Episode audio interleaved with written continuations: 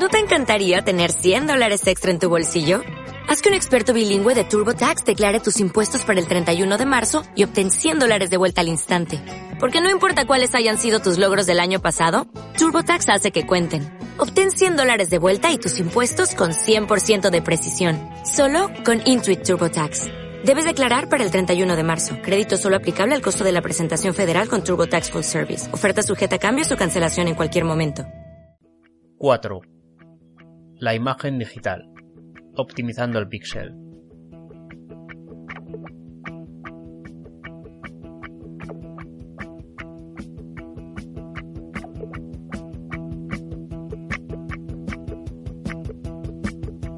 Hola, bienvenido a un nuevo podcast de raidefine.com, comunicación, diseño y vida digital.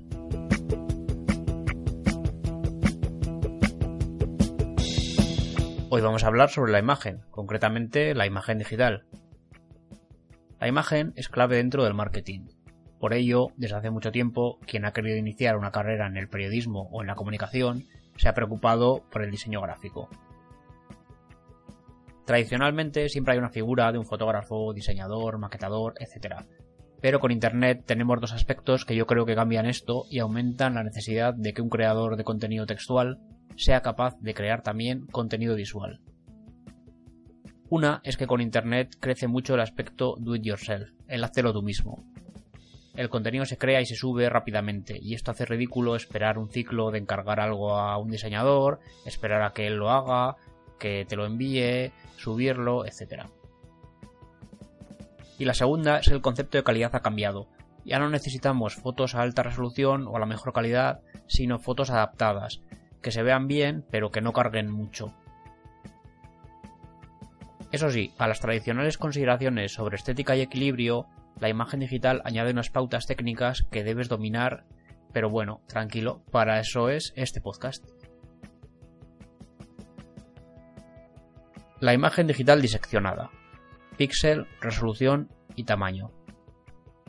La imagen digital se compone de píxeles que veremos representados con las letras PX. Los píxeles son pequeños cuadrados luminosos de colores, que crean una cuadrícula que en su conjunto conforma una imagen.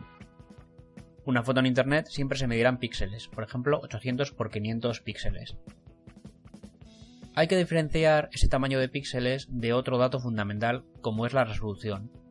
La resolución es la cifra que determina la cantidad de píxeles que hay por cada pulgada, esto es, la densidad de píxeles. A mayor número, mayor información y por tanto mayor detalle.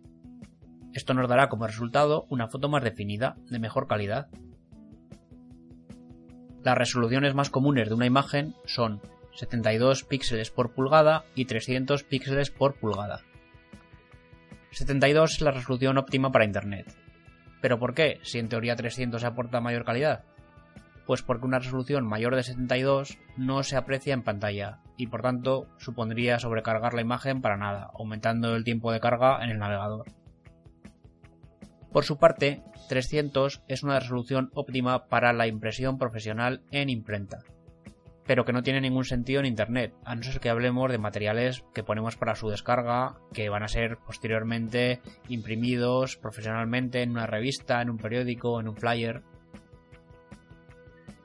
Las imágenes también tienen otro dato que es el tamaño en sistema métrico, es decir, en centímetros o en milímetros. Pero este tamaño viene dado por los otros dos valores, tamaño en píxeles más resolución, y solo va a ser importante para fotos a 300 píxeles por pulgada, puesto que son las únicas que nos interesa saber cuántos centímetros ocuparán al ser pasadas a un formato físico como pueda ser el papel. Los centímetros en una web no son una medida consistente, puesto que las resoluciones de las pantallas varían.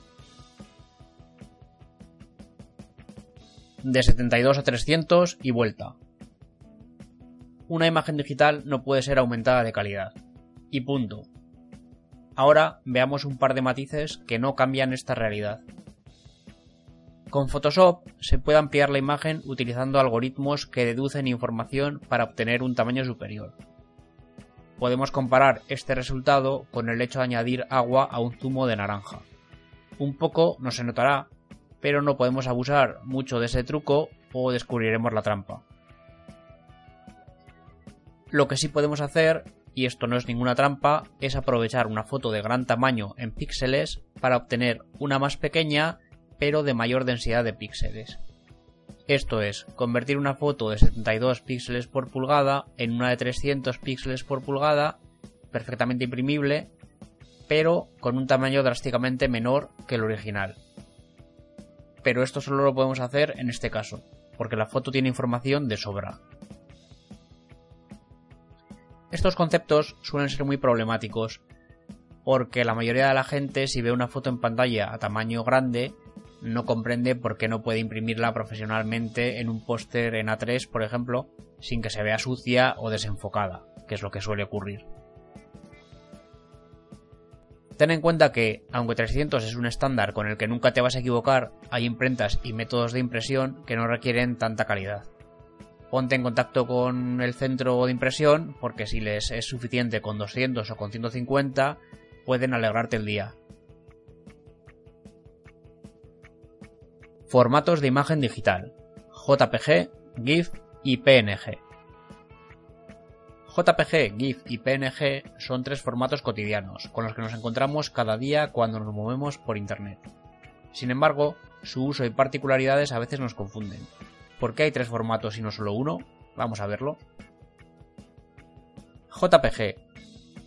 JPG funciona muy bien para imágenes con gran detalle, es decir, con mucha información y complejidad de colores. Es el tipo de imagen que suele corresponderse con la fotografía, para la cual fue desarrollado. Por tanto, es un formato que ofrece imágenes con mucho detalle a un peso ligero, ideal para Internet pero como se trata de una compresión con pérdida, lossy, hay que calibrarla bien para encontrar el umbral ideal en el que la pérdida de peso no implique pérdida grave de calidad. Como contrapartida, esta compresión tan eficaz para fotografías hace que las imágenes con colores planos, tales como ilustraciones, dibujos, texto, se degraden y queden borrosas o ilegibles, lo que hace necesario la existencia de otros formatos. GIF Podríamos decir que el GIF nació como formato de imagen que admite transparencia y en este campo ha sido destronado por el PNG. Sin embargo, en los últimos tiempos el GIF ha surgido gracias a una disciplina en la que sus hermanos no pueden competir, la animación. Se trata de un formato que permite reproducir animaciones de forma nativa en cualquier navegador y sistema. Y esto es muy interesante, aun cuando la calidad a menudo no sea la mejor. PNG. Desarrollado como una alternativa más avanzada al GIF, destaca por admitir transparencias, lo que lo hace ideal para dibujos, logotipos, iconos y todo tipo de gráficos que queremos utilizar sobre diferentes fondos. Al usar una compresión sin pérdida, ofrece una calidad excelente, pero flaquea justo en lo que destaca el JPG, ya que las imágenes con multitud de colores resultarían con un peso muy superior impracticable para Internet. Resumiendo, JPG para fotografías, PNG para gráficos o ilustraciones, y GIF o GIF para hacer pequeñas animaciones. Herramientas para optimizar la imagen digital. Reducir la carga de nuestras webs se ha convertido en todo un caballo de batalla, sobre todo en la era de la movilidad. En ello, las imágenes tienen un papel fundamental, pues suelen ser lo más pesado de una web.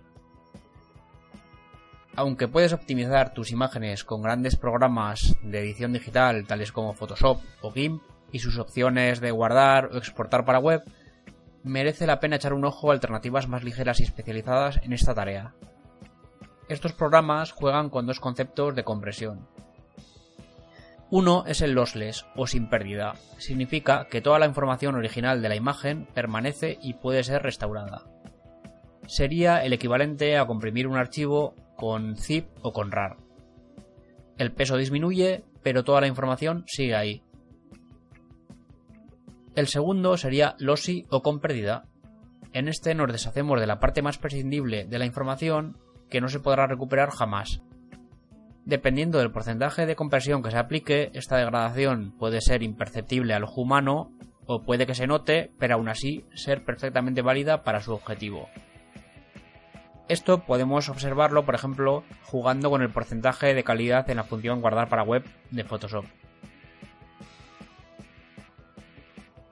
Riot, Radical Image Optimization Tool, es un programa de Windows que permite reducir el peso de las imágenes sin perder mucha calidad. Podemos hacerlo imagen a imagen obteniendo una previa del resultado o usarlo con un conjunto, de modo que podemos optimizar una carpeta entera en pocos segundos. Tenemos filtros predefinidos, pero también un control minucioso si así lo deseamos, incluyendo retoques opcionales en el brillo, contraste, voltear, etc. Lo mejor de todo es que es gratuito y con versión portable, o sea, no necesita ni siquiera instalación. Si eres usuario de Mac, tienes una alternativa similar en Image Optim, también gratuito y de código abierto. Si usas WordPress, Smashit es un plugin para reducir el peso de tus imágenes de forma automática cada vez que las subes a tu biblioteca de medios. O sea que es ideal para no preocuparte demasiado del tema. También puedes comprimir las imágenes que ya tenías subidas antes de instalar este plugin, o sea que no pasa nada si tienes un montón de imágenes todavía sin optimizar. Si además tienes control sobre tu hosting, te interesa configurar www Image Optimizer para WordPress, que básicamente hace lo mismo con más opciones y tirando de herramientas de compresión instaladas en el propio servidor, sin tener que recurrir a recursos externos. Esto significa mayor velocidad y privacidad del proceso. Como ya ves, conociendo las características y los formatos de la imagen digital, conseguirás tener tus sitios web más optimizados para una carga más rápida. Pues hasta aquí el tema de hoy. Que vaya todo muy bien y si te ha parecido interesante, suscríbete para saber cuándo subo un nuevo podcast y nos leemos en reidefine.com.